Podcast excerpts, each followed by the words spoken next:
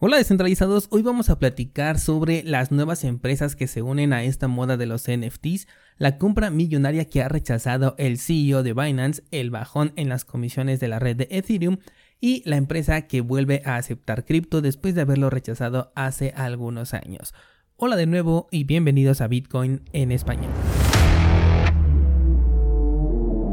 En este podcast adoptamos la filosofía de una economía sin intermediarios, una interacción económica punto a punto que nos permite transferir valor sin ninguna clase de restricción. Hemos cambiado las cadenas centralizadas que limitaron nuestra economía durante años por cadenas de bloques que entregan transparencia a nuestra interacción económica. Y todo gracias a Bitcoin. Te doy la bienvenida a Bitcoin en español un espacio donde somos libres, somos soberanos, pero sobre todo somos descentralizados.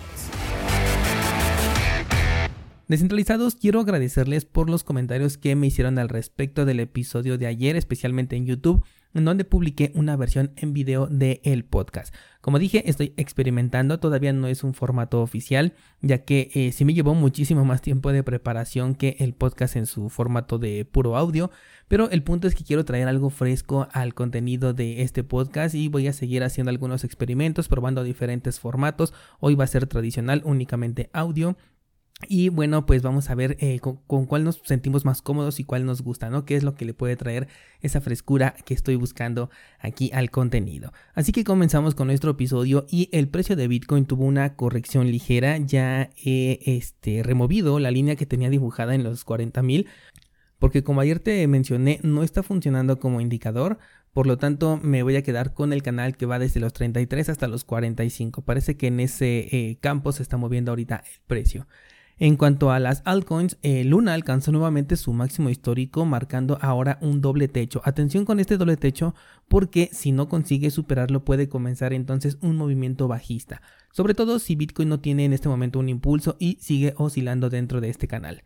Luna es otro de los proyectos que me gustaría abrir, una posición especulativa, pero solamente lo haría si regresara al nivel de 25 dólares. El máximo que alcanzó el día de ayer fue en los 100 dólares, así que pues no es un escenario que tenga muchas esperanzas de convertirse en realidad, al menos en el corto o mediano plazo.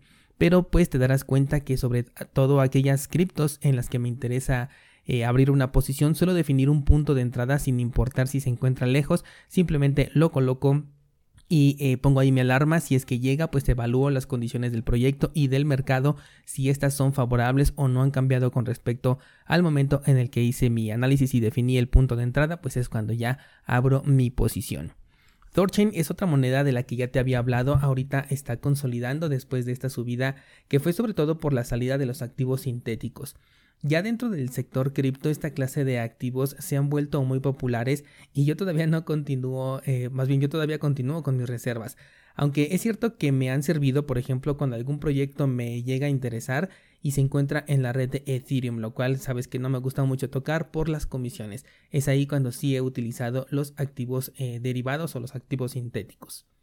Vámonos con las noticias y si eres fan de los superhéroes, sobre todo de DC Comics, te gustará saber que Warner está preparando una serie de tarjetas coleccionables en formato híbrido que va a contar con tarjeta física y su formato NFT. Esto va a traer las ilustraciones de los personajes más famosos de esta compañía, además de una edición especial y esta sí será limitada de la nueva película de The Batman, que por cierto ya la vieron, a mí me gustó bastante. Las tarjetas tendrán un costo de entre 5 y 120 dólares dependiendo de la rareza de cada una y vas a necesitar una aplicación especial llamada HRO para acceder a estos tokens NFT que los vas a poder eh, canjear desde la tarjeta física. Los tokens van a estar alojados en la cadena lateral de Ethereum que se llama Immutable X y serán 155 eh, personajes diferentes.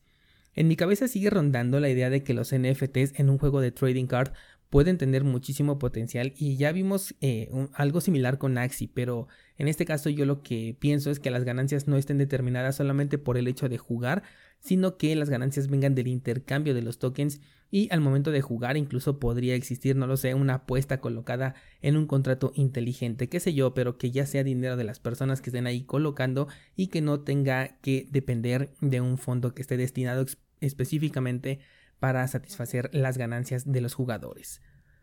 Vámonos con Stripe, una empresa que puede competir contra PayPal y que en su momento fue innovadora porque decidió aceptar las criptomonedas en su plataforma para posteriormente eliminar esta función. Esto si no me equivoco fue en 2018. Bueno, pues años después, cuando, eh, como ya lo han dicho algunos políticos, las criptomonedas ya no se pueden ignorar en este momento, pues Stripe se asocia con FTX para brindar nuevamente servicios que permitan la integración con criptomonedas. Por supuesto, esto vendrá acompañado de Know Your Customer para ambas plataformas, tanto FTX como en este caso Stripe, como no podía ser de otra forma, por lo que en el sentido estricto de la palabra, pues no, no son criptomonedas, solamente son aplicaciones centralizadas que permiten realizar interacción económica desde una cartera que sí es fondeada con cripto. El que no tiene reparo en utilizar su dinero es el CEO de Binance, que ayer te comentaba que quería invertir en otras áreas de la economía para llevarlas al sector cripto y ahora se da a conocer que rechazó la compra del equipo de fútbol Chelsea, el cual se puso a la venta a raíz de los conflictos bélicos de Rusia. Según las declaraciones de eh, CZ, como se le suele llamar a este personaje para no errarle con la pronunciación de su nombre, abandonó el interés de la compra debido a que no está en sus prioridades manejar un equipo de fútbol en este momento. Personalmente creo que lo que le preocupa más es cómo verán el uso de los recursos los reguladores a quienes de por sí no tiene muy contentos este personaje. Algo que me preocupa específicamente sobre Binance es que eh, siguen en la cuerda floja. Recordarás hace meses cómo las empresas le estaban cerrando las puertas. Prácticamente cada día te traía una noticia de una empresa diferente que eh, cerraba toda operación con, con Binance y hasta que se pusieran al corriente con la información, pues se supone que no le iban a dejar operar, ¿no? Lo interesante es que esto no ha sucedido, es decir, Binance no se ha puesto al corriente con la información, todavía no dice ni siquiera en dónde está sucede, pero lo que sí consiguió fue eh, recuperar el apoyo por parte de las empresas que le habían dado la espalda. ¿Cómo lo hizo? No lo sé. ¿Qué pasará cuando se agote el recurso que utilizó para conseguirlo? Eso es lo que siento que algún día te estaré contando cuando esto explote. Otra empresa que se ha unido a la moda de los NFTs e incluso del metaverso es Atari, la cual está creando un casino virtual en Decentraland donde la gente podrá utilizar su token de utilidad, el ATRI, para poder jugar. El casino se encontrará en las tierras de Las Vegas City, que se encuentra desarrollado en Decentraland, y los juegos que vas a encontrar allí estarán enfocados en las franquicias que le dieron vida a Atari a lo largo de los años. Y como la nostalgia vende, es posible que esto sea bastante popular. Vámonos ahora con Ethereum y dos notas importantes. La primera que te quiero contar es el hito de que ya consiguió llegar a un millón de tokens ETH bloqueados dentro del contrato que antes se le conocía como 2.0. Esto representa a precio de hoy un valor superior a los 25 mil millones de dólares bloqueados. Esto a poco tiempo de que salga la versión de prueba Merge, que es la que llevará a Ethereum a la tan esperada prueba de participación. Por ahora está eh, esta prueba conocida como Clean es la que está en este momento activa y es la última actualización de pruebas antes de pasar a la oficial. Por ahora todavía se encuentra dentro de la prueba de trabajo y Merge ya dentro de Clean ocurrirá, se espera que la próxima semana. Así que invitan a los poseedores de un nodo de Ethereum a probar la red y verificar que sobrevivan a la transición. Así es como lo expresa Marius, un desarrollador de la fundación de Ethereum. La otra nota que te quiero compartir es bastante interesante porque se trata de que las comisiones de Ethereum han caído hasta niveles que no se habían visto desde el año pasado, pasando de haber costado hasta 50 dólares por transacción a tan solo un par de dólares. He visto transacciones que ahorita cuestan 1.6 dólares, por ejemplo. Esto por un lado resulta positivo porque se pueden utilizar los tokens de esta red e incluso el propio Ethereum como se hacía hace mucho tiempo el único punto negativo es que no se ha hecho nada al respecto como para que ocurra esto, por lo que la bajada de las comisiones es entonces una consecuencia y no un acto. Esto significa que las transacciones en la red de Ethereum están bajando y en parte esto ha sido gracias a los desarrollos de segunda capa que han salido para salvar a Ethereum de sí mismo y en parte también por las otras redes que están cobrando mucha fuerza en temas DeFi.